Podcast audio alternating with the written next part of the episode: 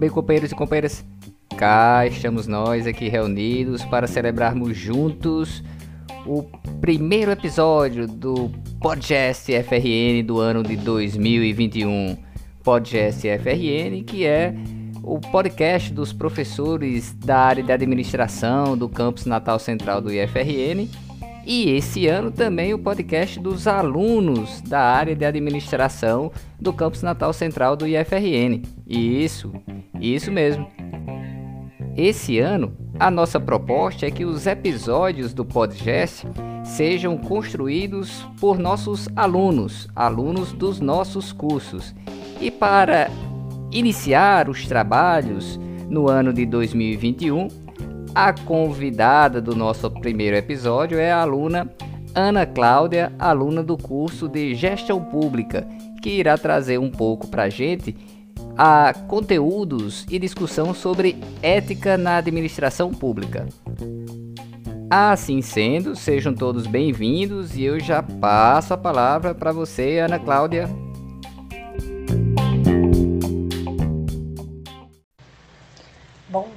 Ou boa tarde, ou boa noite, né, nobres colegas de curso.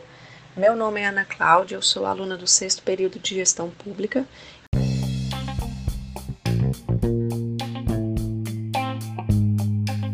Ana, para iniciar os nossos trabalhos, é, poderia nos trazer uma definição, uma conceituação de ética e depois passar a relacionar a ética com a administração pública?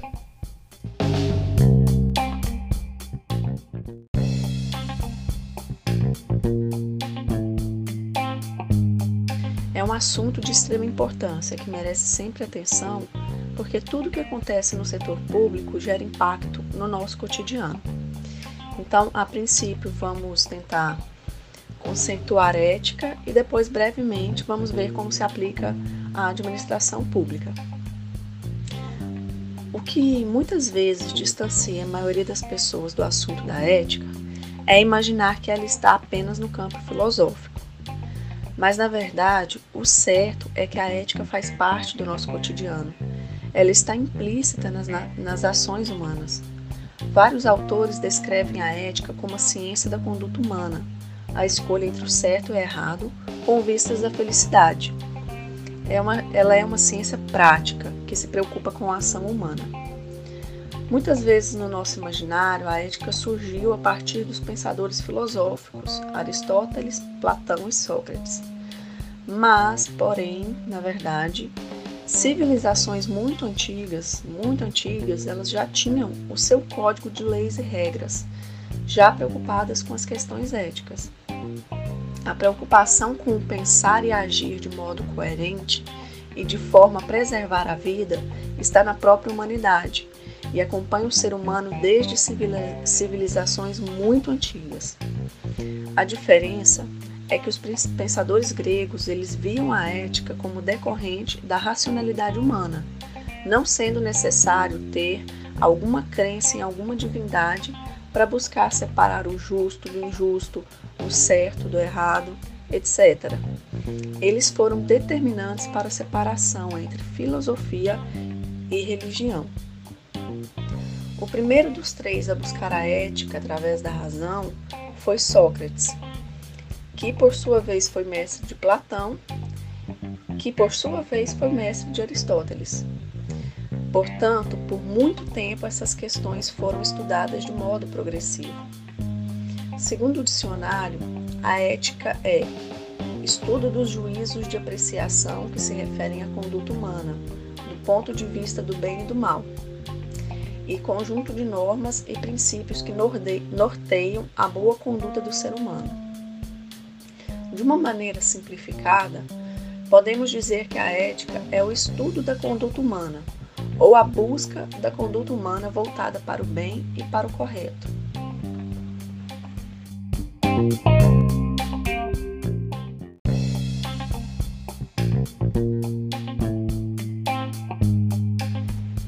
mais que o estudo, simplesmente.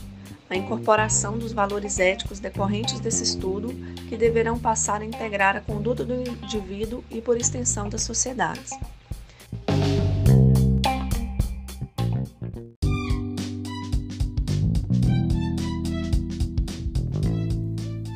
Justo, muito justo, companheira. Talvez dentro dessa perspectiva seja interessante diferenciar ética de moral. O que, que você nos diz sobre isso? Como alguns conceitos de certo e errado podem variar de uma sociedade para outra, ou de uma época para outra, é necessário distinguir ética de moral.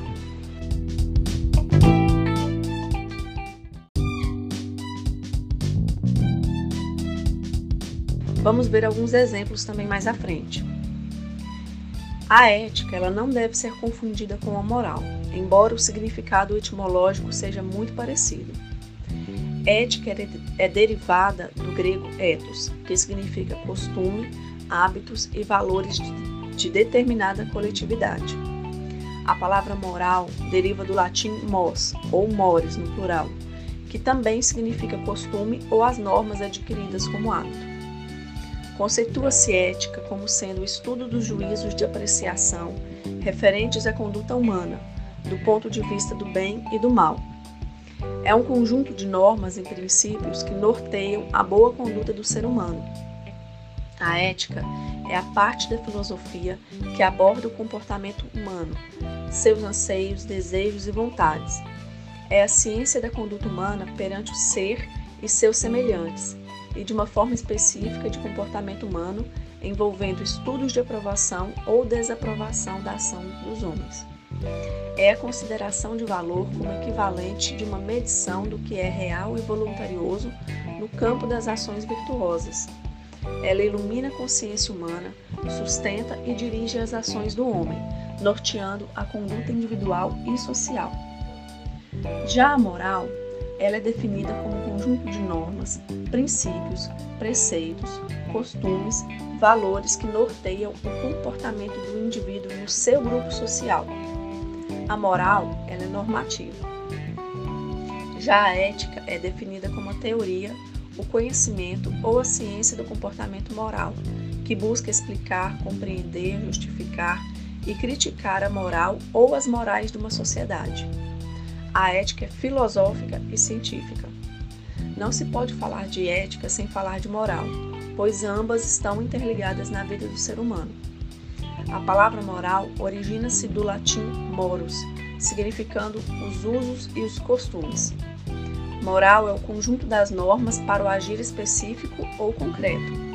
Estabelece regras que são assumidas pela pessoa, como uma forma de garantir o seu bem viver. Se por moral entendemos o conjunto, um conjunto de normas e regras destinadas a regular as relações dos indivíduos numa comunidade social, o seu significado, função e validade não podem deixar de variar historicamente nas diferentes sociedades. A moral, ela responde à pergunta: o que devemos fazer? E a ética? Por que devemos? A ética, ela é atemporal e universal ela é crítica dos costumes morais, enquanto a moral é adquirida no meio em que se vive.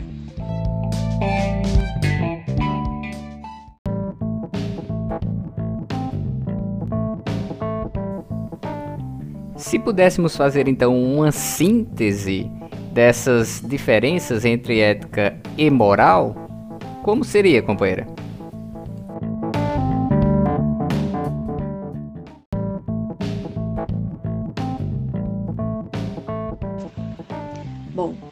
Fazendo um paralelo aqui numa síntese razoavelmente simples, nós podemos notar as principais diferenças entre elas.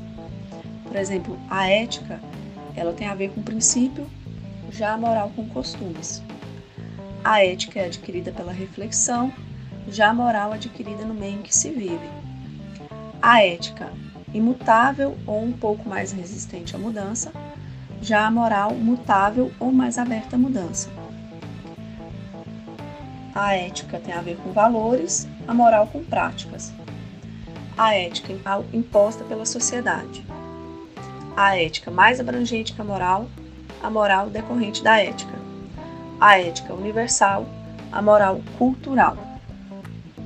Né? Vamos ver alguns exemplos aqui para a gente perceber que, é, com referência à moral, mesmo que alguns costumes eles não, não estejam em concordância com os nossos costumes, Né? Algumas práticas podem ser comuns ou podem já ter sido comuns em determinados países. Por exemplo, a poligamia, que inclusive é crime no Brasil, ela já foi muito difundida entre os povos antigos e ainda é praticada em alguns países muçulmanos. Né? Um outro exemplo simples: andar nu em público. Né? Ninguém tem coragem, é considerado ilegal, é inadmissível. Mas essa proibição não é um valor aplicável a algumas tribos indígenas, né? onde lá é permitido. Da mesma forma, práticas normais e aceitáveis atualmente, elas poderiam ser imorais há algumas décadas ou há mais tempo. Né? E, um, por exemplo, também, vamos ver algumas leis, alguns códigos mais antigos que não mais se aplicam à nossa sociedade atual. Porque a lei, ela é geralmente um preceito de ordem moral e que, portanto, ela muda de acordo com o povo que a cria e de acordo com os anos. A lei busca refletir a ética, mas ela não é a ética em si. Então, tirando um exemplo do Código Civil Brasileiro de 1916, que perdurou até 2002, né, lá no artigo 178, esse artigo diz que, caso descobrisse que a sua mulher não havia se casado pura, não havia, não havia se casado virgem, o marido ele teria um tempo, um determinado prazo para anular o casamento.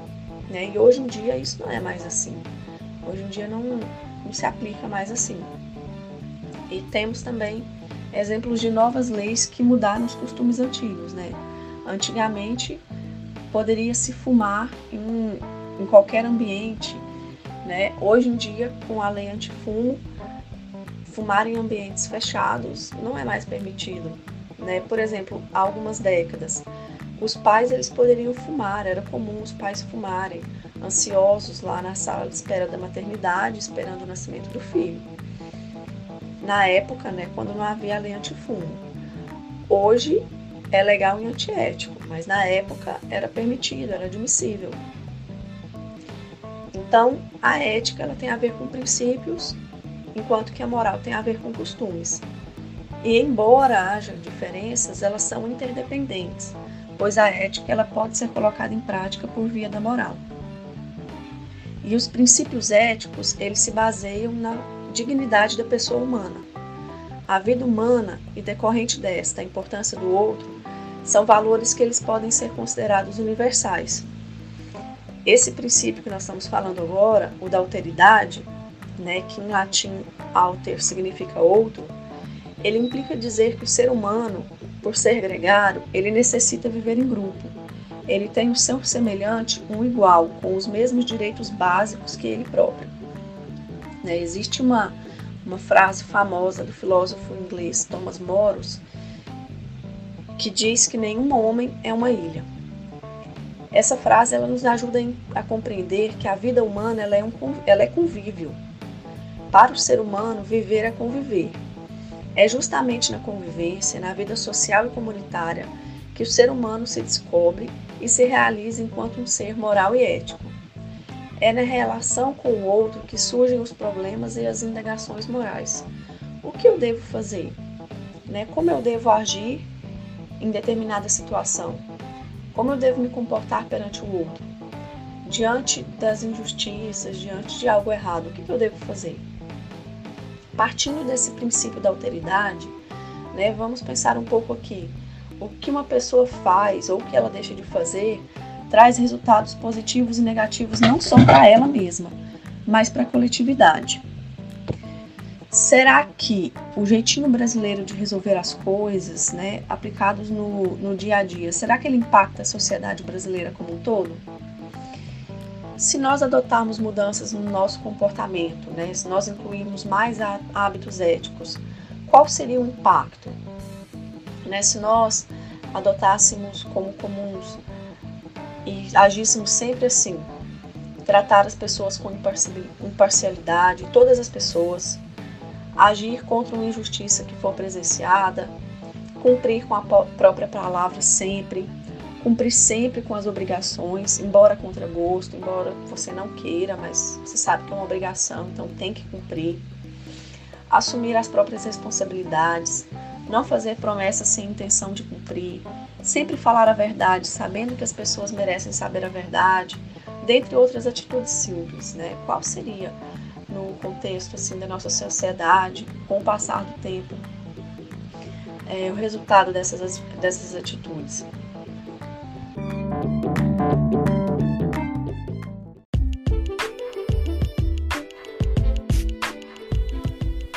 Agora é que vem a pergunta: e quanto à administração pública? Como a ética se aplica, Ana?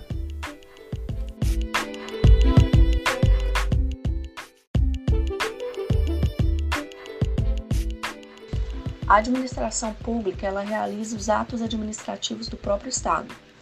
Por isso, é muito importante que os funcionários públicos ajam com princípios éticos, pois eles estão agindo em nome de todos os cidadãos em prol da coletividade. São os agentes públicos que vão colocar em prática aqueles cinco, cinco princípios que regem a administração pública, né, que são a, a legalidade, né, que assegura que a administração pública só pode agir em nome da lei e respaldada pela lei. E caso esse princípio não seja obedecido, a atividade pública será ilícita e deverá ser punida. A impessoalidade, que proíbe a promoção pessoal de, de ocupantes de cargos públicos, a eficiência, né, o princípio que diz que os atos públicos eles devem buscar o atendimento dos objetivos a que se propõe, a publicidade, que diz que os atos públicos devem ser amplamente divulgados para que os cidadãos os acompanhem e avaliem, e a moralidade, que diz que é necessário verificar que ela seja permitida por lei. Né? Esses esses princípios eles estão lá na Constituição Federal, foram determinados pela Constituição Federal, lá no artigo 37, que nós já estudamos um pouco no começo do nosso curso. Né? E esses agentes públicos, eles podem ser agentes administrativos, né, que são agentes temporários, empregados públicos, militares, servidores públicos, os agentes delegados, que são os particulares incumbidos pelo Estado de prestarem serviços ou executar atividades, podem ser agentes honoríficos, eles são mais raros na administração pública, né, que são o caso de membros do júri e mesários eleitorais, e os agentes políticos, né, aqueles que estão em função de maior poder decisório ou do primeiro escalão, né, que são ministros, congressistas, magistrados, presidentes de estatais, dentre outros.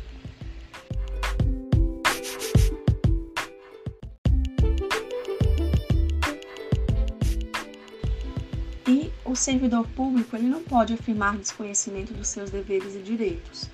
Né? Ele precisa consultar o que está disposto na Constituição Federal, na seção 2, que trata dos servidores públicos.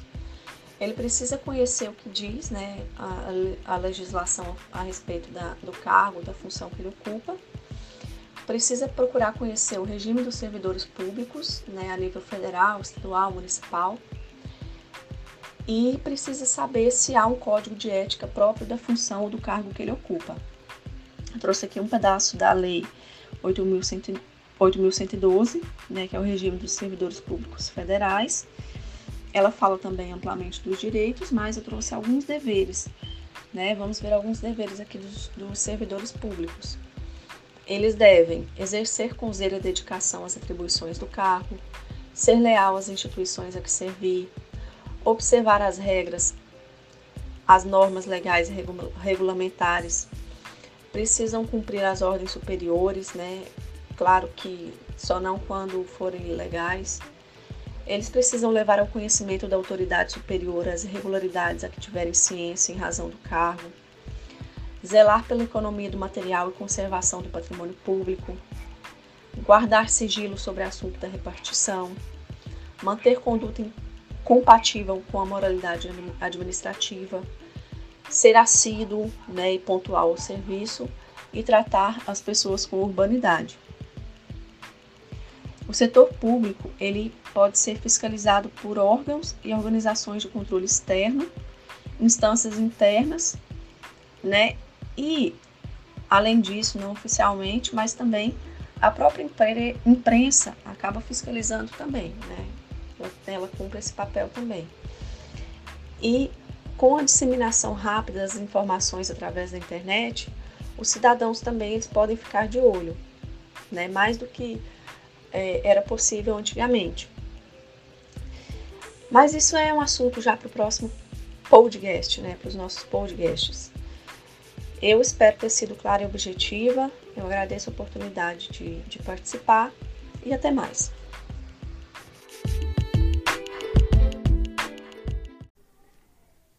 Maravilha, companheira. Gostei muito de sua participação. O, o conteúdo apresentado aqui é de extrema importância, como você destacou no início, para a administração pública, para os servidores públicos.